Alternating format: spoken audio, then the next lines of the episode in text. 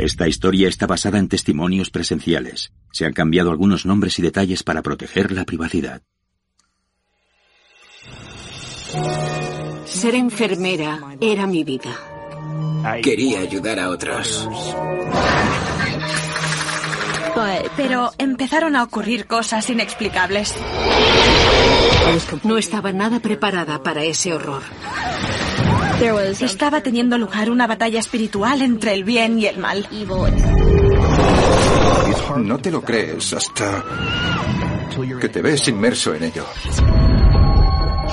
En los hospitales nace y muere gente.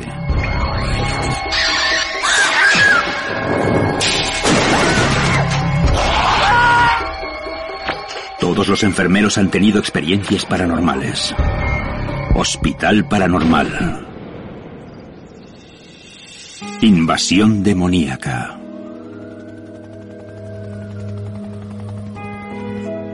Condado de Fulton, Nueva York. Población 55.531.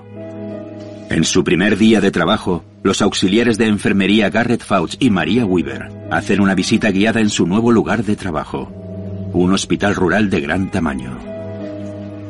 Este trabajo era muy importante para mí.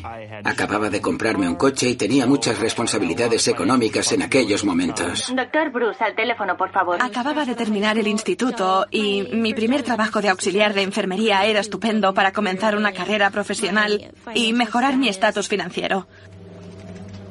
Una ventaja de mi trabajo era que podía trabajar con mi novio de por entonces, el cual es mi actual marido, Garrett. Encantado de conocerla. Encantada. Lo mismo digo, bienvenidos. Gracias. Gracias. Trabajábamos juntos en la planta médica y quirúrgica.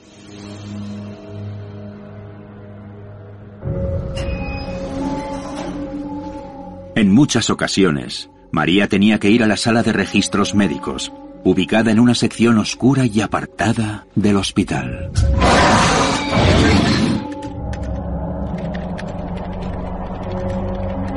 Era una habitación muy oscura.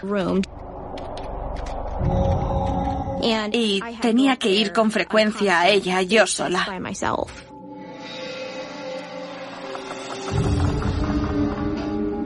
Sentía como si me observaran desde atrás siempre que permanecía ahí.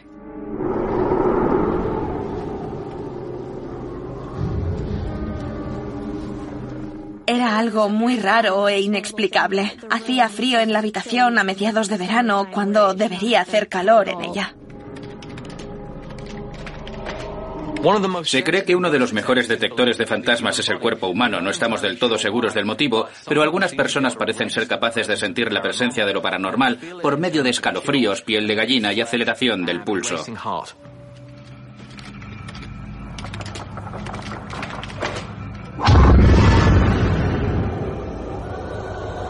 Esperaba encontrarme algo en cualquier momento. Muchas de las sombras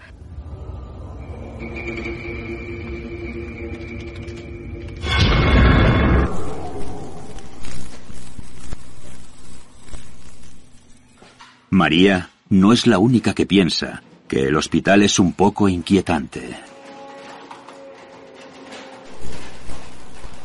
Una noche estaba haciendo mi ronda, asegurándome de que los pacientes estaban en sus camas y tenían todo lo que necesitaban.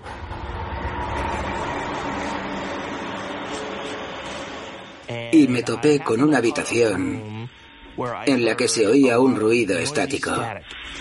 Parecía como si estuviera encendida la tele.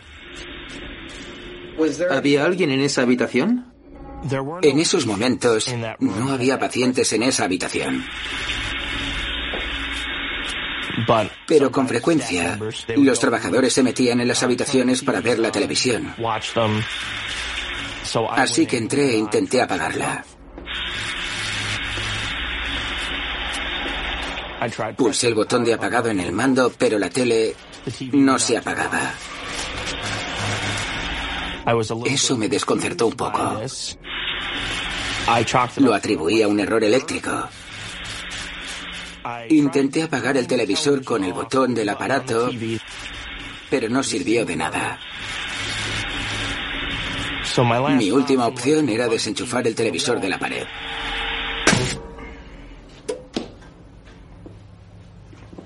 Lo que sucede a continuación va en contra de la razón.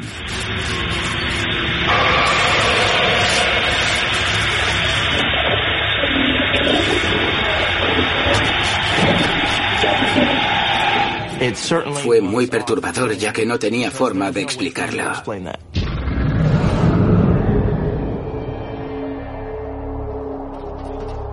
En la sala de archivos, María se enfrenta a un problema más amenazante.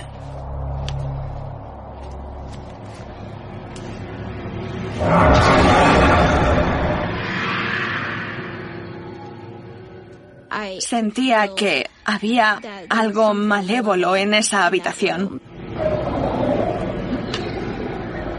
Cada vez que tenía que entrar tenía ese nudo en la garganta y los pelos de punta. Era casi como si algo vigilase cada movimiento tuyo, aguardando el momento para lanzarse a por ti. ¿Y por qué entrabas en esa habitación? Porque formaba parte de mis obligaciones por entonces.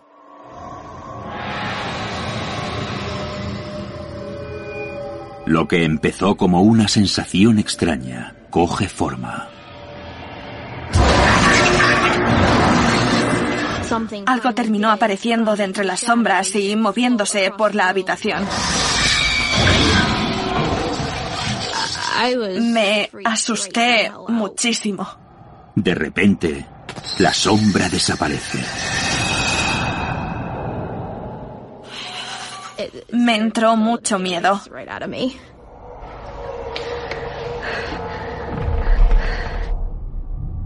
¿Informaste de aquello? No se lo dije a nadie. Me lo guardé para mí porque no quería que ninguno de mis compañeros pensase que estaba loca.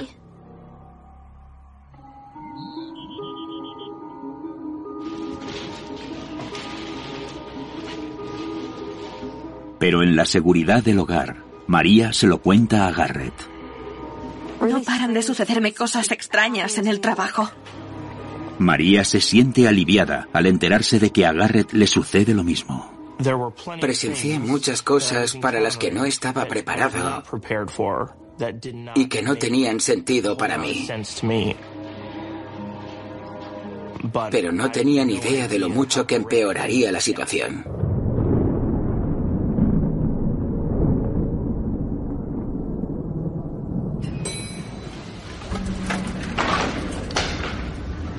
De vuelta en el hospital, María intenta centrarse en el trabajo. Sobre todo en la sala de archivo. Pero algo llama su atención justo al lado de la puerta. Una pared cubierta con fotos de antiguos trabajadores del hospital. Había una foto de un caballero y tenía los ojos rojos. Me pregunté si había un cartel luminoso que se reflejara en el cristal, haciendo que se vieran rojos. O quizás tenía la visión borrosa por alguna razón. No había carteles luminosos cerca de esa foto. Era como un aviso. Algo no quería que entrase en esa habitación.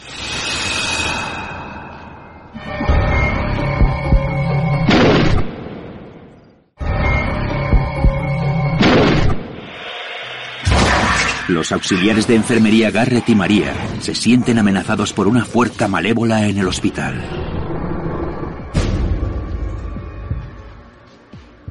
María ignora todos los avisos y se adentra en la sala de archivos. Mirando atrás, desearías haberte tomado en serio ese aviso. Sí.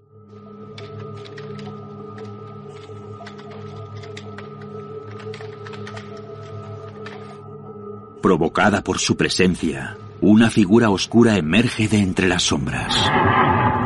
Empecé a sentir una presencia allí. No me sentía segura.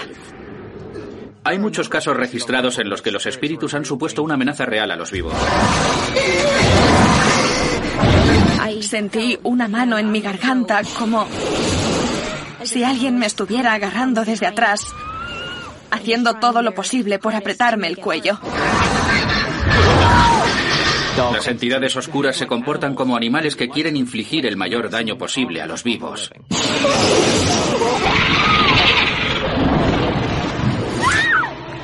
María consigue liberarse y huir.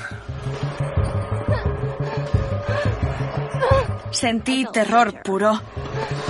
Me fui de allí corriendo.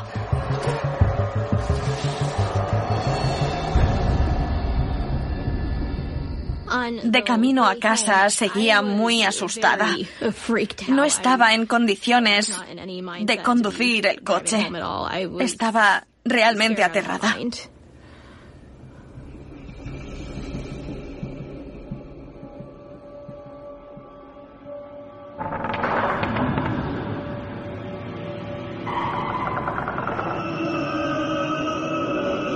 Al llegar a casa empecé a tener dudas. ¿Me estoy imaginando todo esto?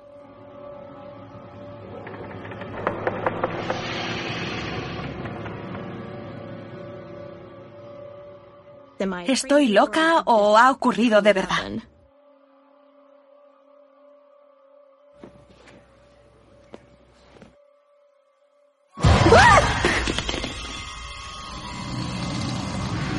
Ahí fue cuando me di cuenta de que lo que sea que estuviera en la sala de archivos me había seguido a casa. A estas entidades les gusta aferrarse a una víctima viva, ya que encuentran en ellas una fuente potencial de energía.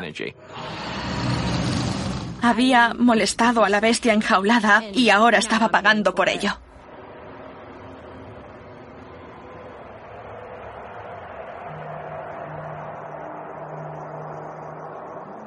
Horrorizada por la situación, María no tiene ni idea de cómo contarle lo sucedido a Garrett. Hasta que él mismo la siente.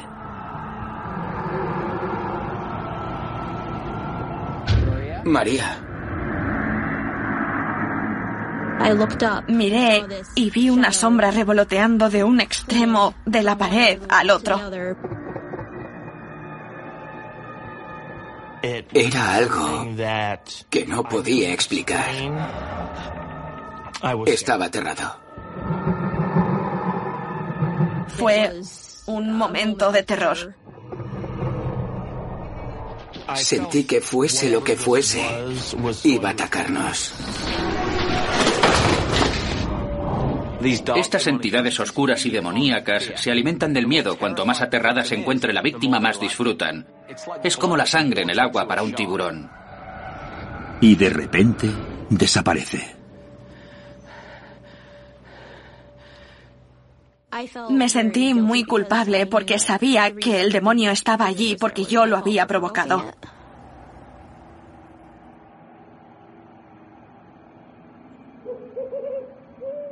La presencia entra en el subconsciente de Garrett. Tuve un sueño muy perturbador. Había una criatura demoníaca enorme que me miraba. Con ojos grandes, brillantes y amarillos.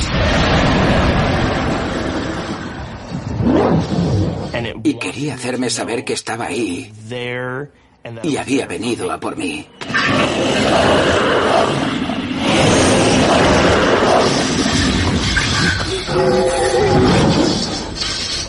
Cuando me desperté, podría jurar que por un momento la figura seguía ahí,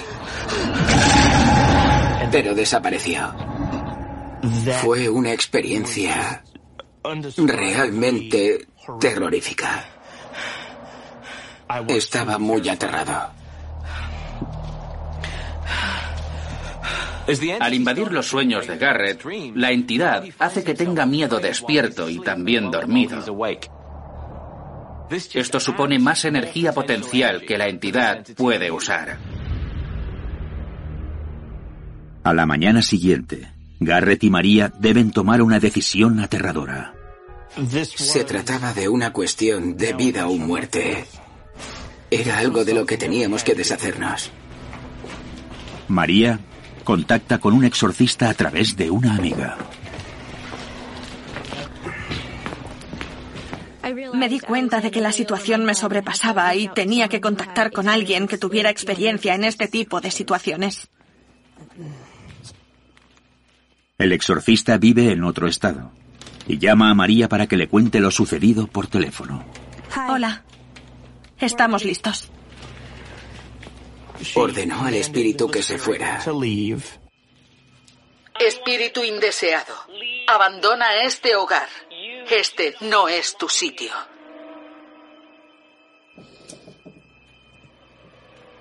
Garrett y María preparan la casa para su purificación.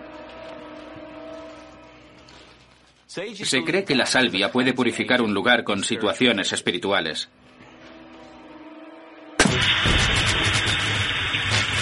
Se podía notar el cambio en el ambiente de la habitación.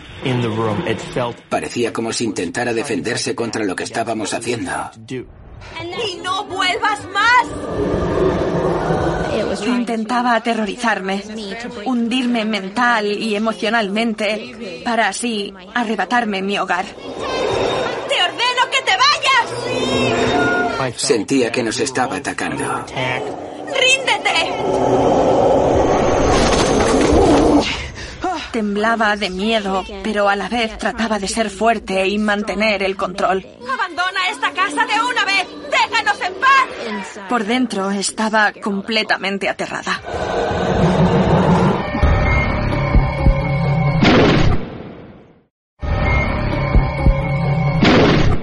Los auxiliares de enfermería Garrett y María están aterrados por un demonio que les ha seguido a casa.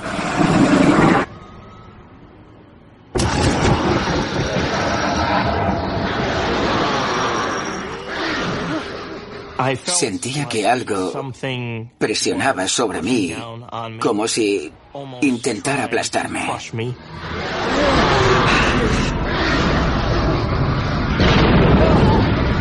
Estaba teniendo lugar una batalla espiritual entre el bien y el mal.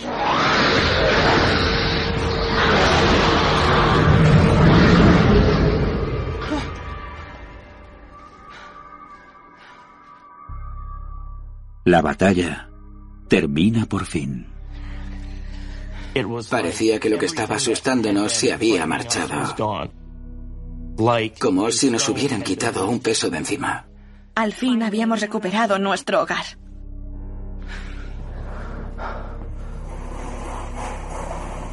Al día siguiente, la pareja regresa a su rutina de trabajo en el hospital. Fue todo un alivio.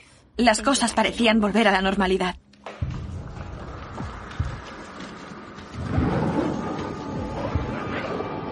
Pero no fue así para nada. El demonio había regresado a la sala de archivos. En cuanto cortaron los lazos con su vivienda, la entidad regresó al lugar que le resultaba más familiar, y ese era el hospital.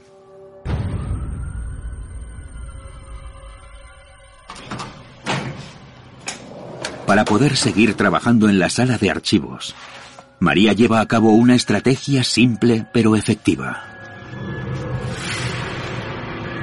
Ignora al espíritu. El demonio se alimentaba de mis emociones y de mis miedos y no estaba dispuesta a satisfacerle para que así no volviera de nuevo a mi casa.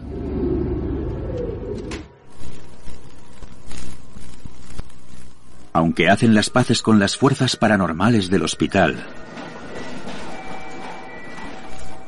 María y Garrett se fueron al poco tiempo, se mudaron a otro estado y se casaron. Dejamos atrás el hospital para cumplir nuestro sueño de mudarnos al estado de Maine.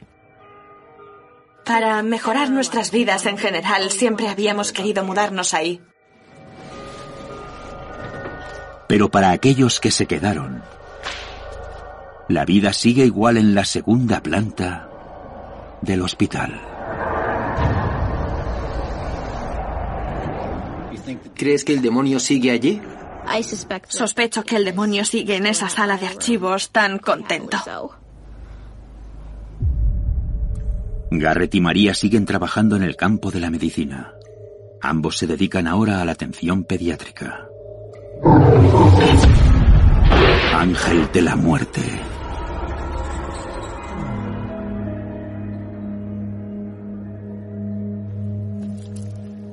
¿Estás lista, Aileen? Vale, cuéntame desde el principio.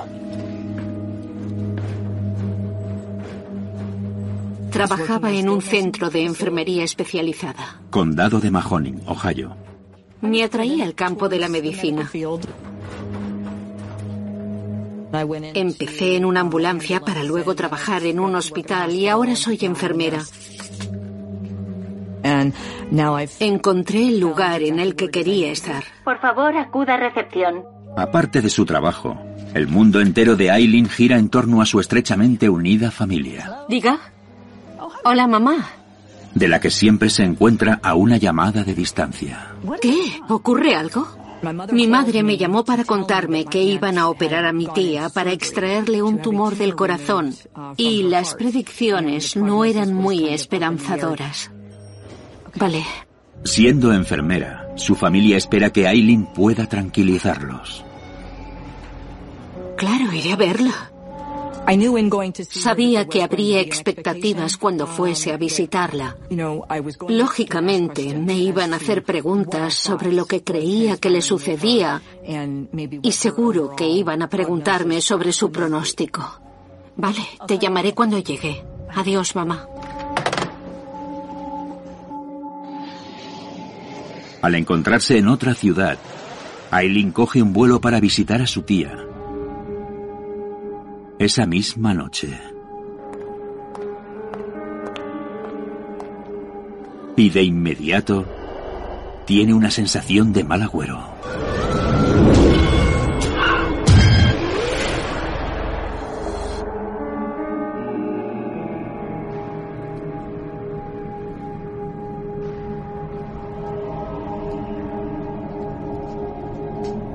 Mi tía era una italiana de pura cepa y por lo tanto muy enérgica. De pequeña pasaba mucho tiempo con ella. Hola. Hola, tía. ¿Cómo estás? Estoy bien.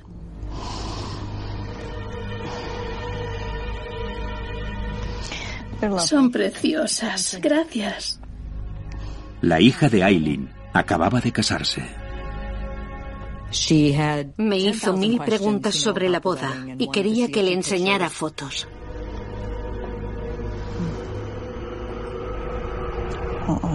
Preciosa.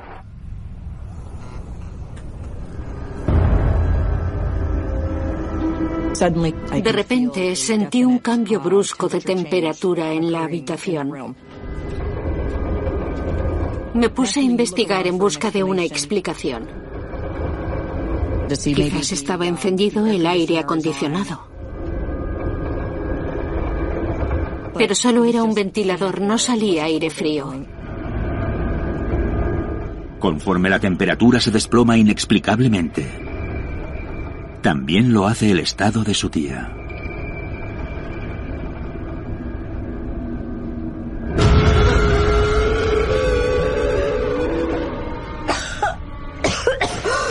Toma. Empezó a darle un ataque de tos hasta el punto de darme miedo porque parecía que no podía respirar. Me levanté a por agua y se la llevé, pero entonces paró de toser. Estoy bien. La experimentada Aileen sabe que no es así.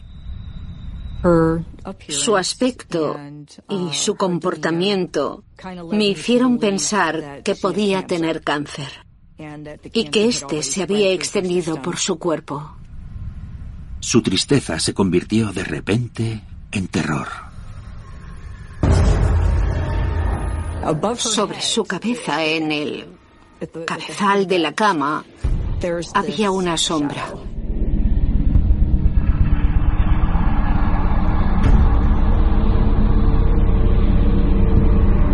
No había nadie en la habitación y no sabía qué podía ser ni de dónde procedía. Pero cada vez se volvía más oscura. Yo intentaba pensar en qué podía ser. Mientras la miraba, pude ver cómo empezaba a aparecer una cabeza y una especie de capucha.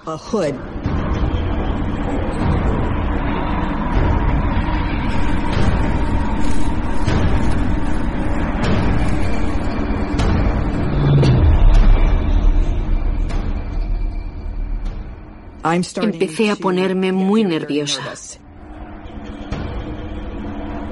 Estaba paralizada en el asiento y me di cuenta de que estaba temblando.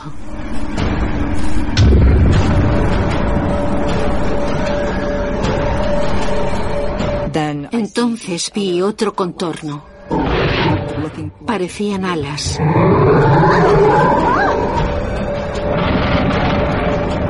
En ese momento estaba aterrorizada. Nunca había visto un presagio tan claro en toda mi vida.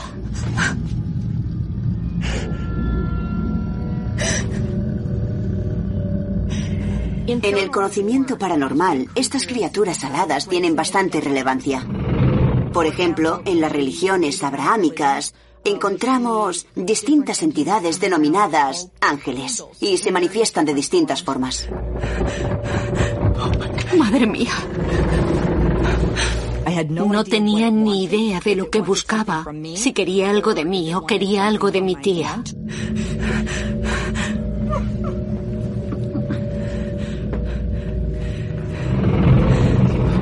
¿Qué quieres?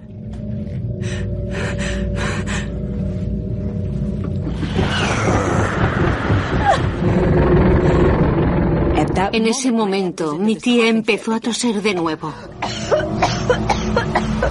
No paraba de toser. La cara se le puso azul y la sombra puso las manos a cada lado de su cabeza. Y de repente dejó de toser.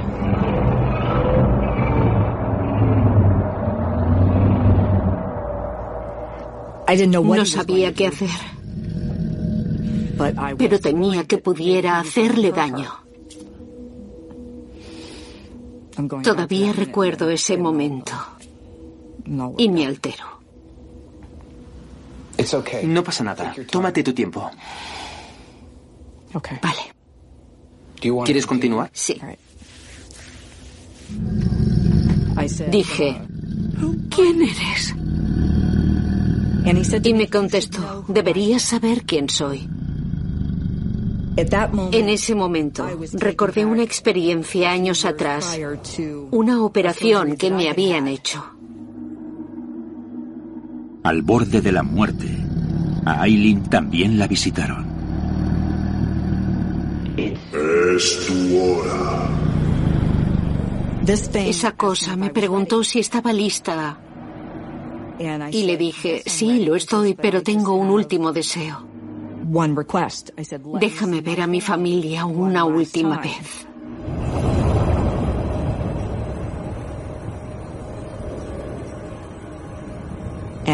Y tras hacerle esa petición tuve una experiencia en la que abandonaba mi cuerpo y la cama del hospital.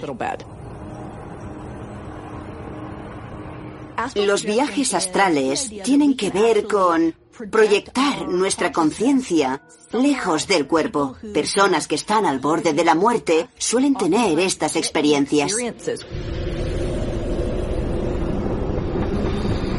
La entidad la guía fuera de su habitación y a través del hospital hasta que la transporta a casa. Caminaba por mi casa. El fregadero estaba lleno de platos en la cocina. Subí arriba. Contemplé a mis hijas, a mi hijo, a mi marido. Sentí paz al ver lo que vi. Al terminar la visita de Aileen, la devuelve a su habitación del hospital. Cuando ya se estaba preparando para morir, la entidad cambia de parecer. No era su hora. Aileen. Aileen.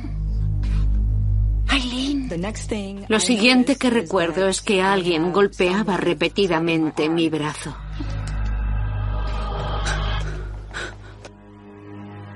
Cuando Aileen recupera la conciencia, se normalizan sus constantes vitales.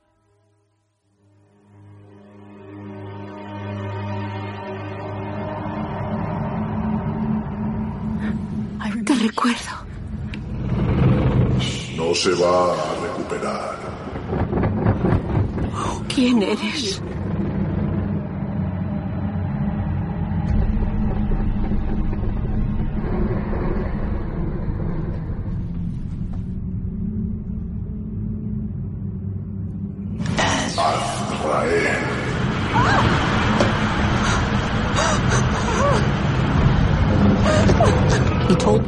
Dijo que era el ángel de la muerte, que había renacido.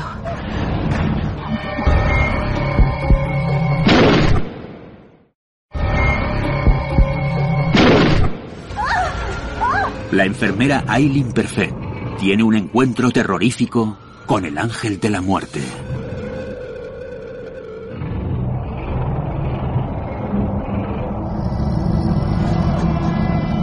Hay historias y conocimientos muy variados respecto a la parca. Una de las teorías es que viene a matarte y llevarte con él. Y yo pude verle la cara. Daba mucho miedo. Mucho miedo.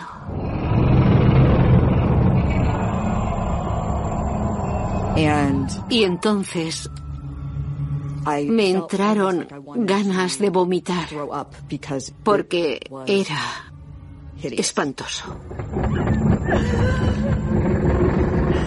Esa cosa me dijo, no tengas miedo.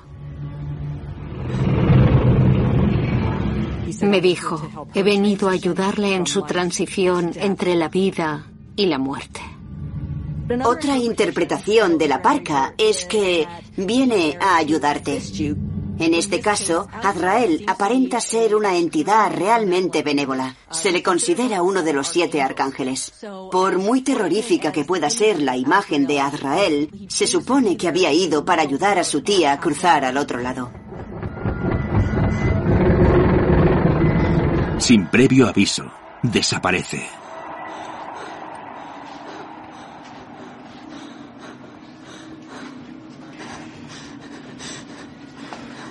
Y regresa igual de súbitamente.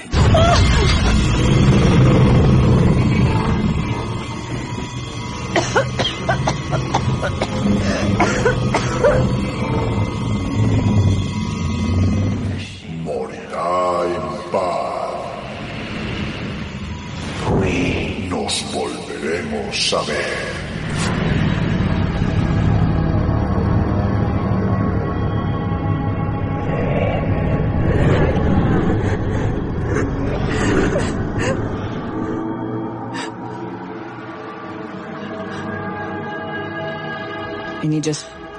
Y se desvaneció de nuevo a través de la pared.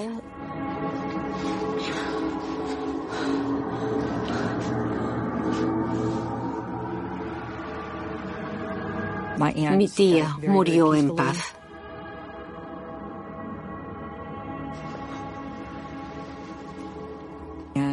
No podíamos pedir más.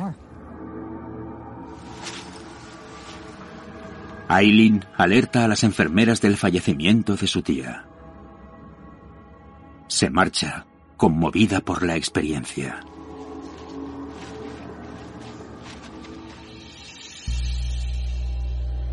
Y el momento final la sigue atormentando. Nos volveremos a ver. No sabía qué me depararía el futuro después de eso.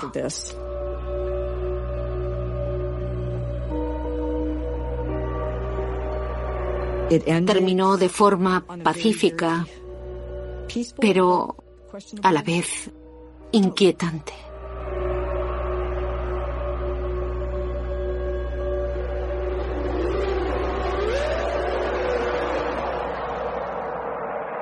Aileen sigue trabajando de enfermera. No ha tenido más encuentros con el ángel de la muerte.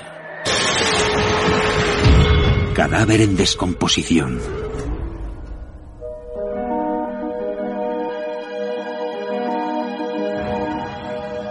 Condado Dachis, población 297.488.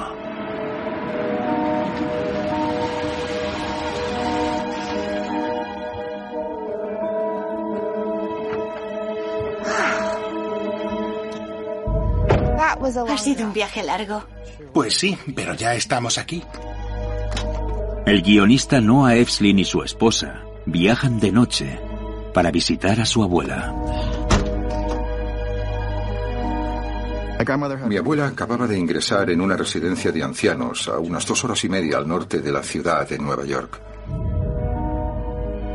Estaba muy unido a mi abuela. Somos una familia de escritores. Ella era escritora y su marido también. Me he pasado la vida intentando emularla. Hasta mañana, nana. ¿Pasasteis la noche en la residencia? Sí, había una habitación disponible para invitados. Bien, genial. El cuarto que estaba ubicado cerca de la habitación de su abuela era práctico, pero también inusual. Había una zona para sentarse y leer. Estaba muy limpio y la cama era estupenda. Me fijé en que la habitación era idéntica a la de mi abuela. Nana está bien. Sí, parece que sí. Nos fuimos a dormir en torno a las diez y media o once, conscientes de que teníamos que madrugar para desayunar con mi abuela. Bromeé diciendo, ¿es que ha muerto alguien hace poco y por eso tienen disponible este cuarto? Una broma que no les sienta muy bien. Es una broma. No tiene gracia. Nos dormimos.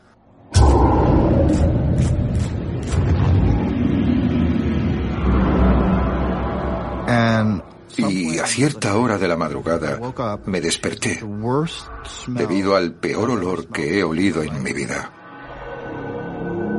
Y me ardían los ojos. Olía a cebollas asadas. Me puse nervioso porque pensé, ¿dónde está el fuego? Miré por toda la habitación. No había signos visuales de incendio. No se escuchaban alarmas, no había gente corriendo por los pasillos. No se oía nada. Toda la gente de la residencia estaba dormida. Con el paso de los minutos, el espantoso olor da lugar a algo mucho más horrible.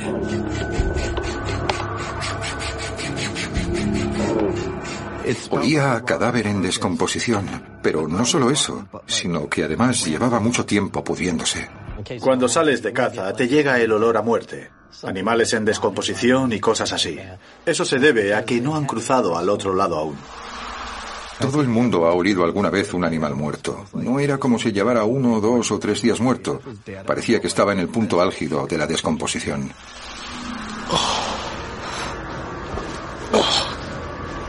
¿Durante cuánto tiempo persistió el olor?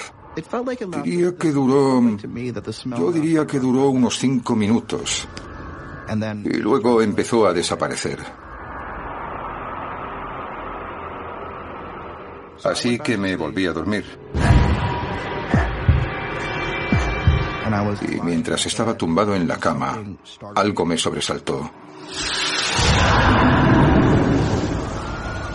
Había un hombre en el cuarto mirándome fijamente. Llevaba puesta una camisa de franela roja a juego con el pelo y la barba. Lo primero que pensé es que uno de los ancianos se había colado en la habitación.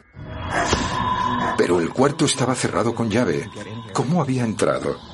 Además, el hombre era muy joven como para estar internado allí, y me pregunté si se trataba del hijo de un anciano que seguía teniendo la llave y esperaba ver a su padre tendido en la cama, pero en su lugar se encontró conmigo. Tenía la adrenalina a tope. Oye. Desperté a mi mujer. ¿Qué sucede? Y le dije, hay un hombre en el rincón. Cuando ella fue a mirar, se había esfumado. Solo era... Solo era...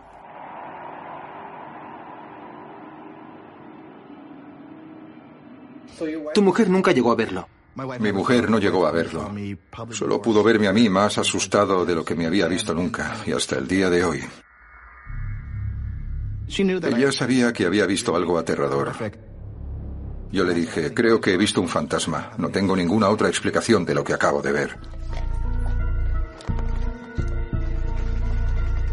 A las dos y media de la madrugada recogimos nuestras cosas y nos fuimos de la residencia. No íbamos a dormir en esa habitación sin saber qué intenciones tenía la cosa que había en el cuarto, si es que seguía allí. Y volvimos a Nueva York. Así de asustados estábamos. A la mañana siguiente, llama a su abuela. Pensó que la llamaba desde la habitación para desayunar y tuve que explicarle que habíamos vuelto a Nueva York esa misma noche. Le dije, me habías dicho que era una especie de hotel en el que alquilaban habitaciones, pero no es un hotel, ¿verdad? Y ella me contestó, no, no lo es. Algunas habitaciones quedan libres de vez en cuando. Y yo le pregunté, ¿te refieres a cuartos en los que alguien ha muerto? Y me respondió, sí, por eso quedan libres. Lo siguiente que le pregunté era si en mi habitación había fallecido un hombre. Y me dijo... Sí, el hombre que dormía allí se llamaba Gary. Le describí al hombre pelirrojo y le pregunté si solía llevar camisas rojas de franela. Me respondió, cuando le conocí tenía la barba y el pelo blanco, pero he visto fotos de cuando era joven y tenía la barba pelirroja, sí. Solía llevar camisas de franela y era un cazador de la zona. Se me ha quedado grabada su expresión observándome. Parecía confuso y triste. Creo que estaba confuso porque no sabía que había fallecido y que había otra persona durmiendo en su cama.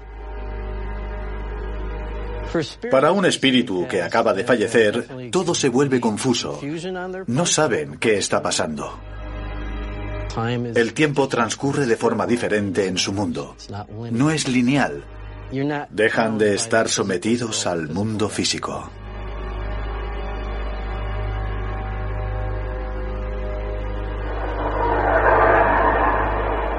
Fue una experiencia tan aterradora que decidí no volver nunca a ese lugar.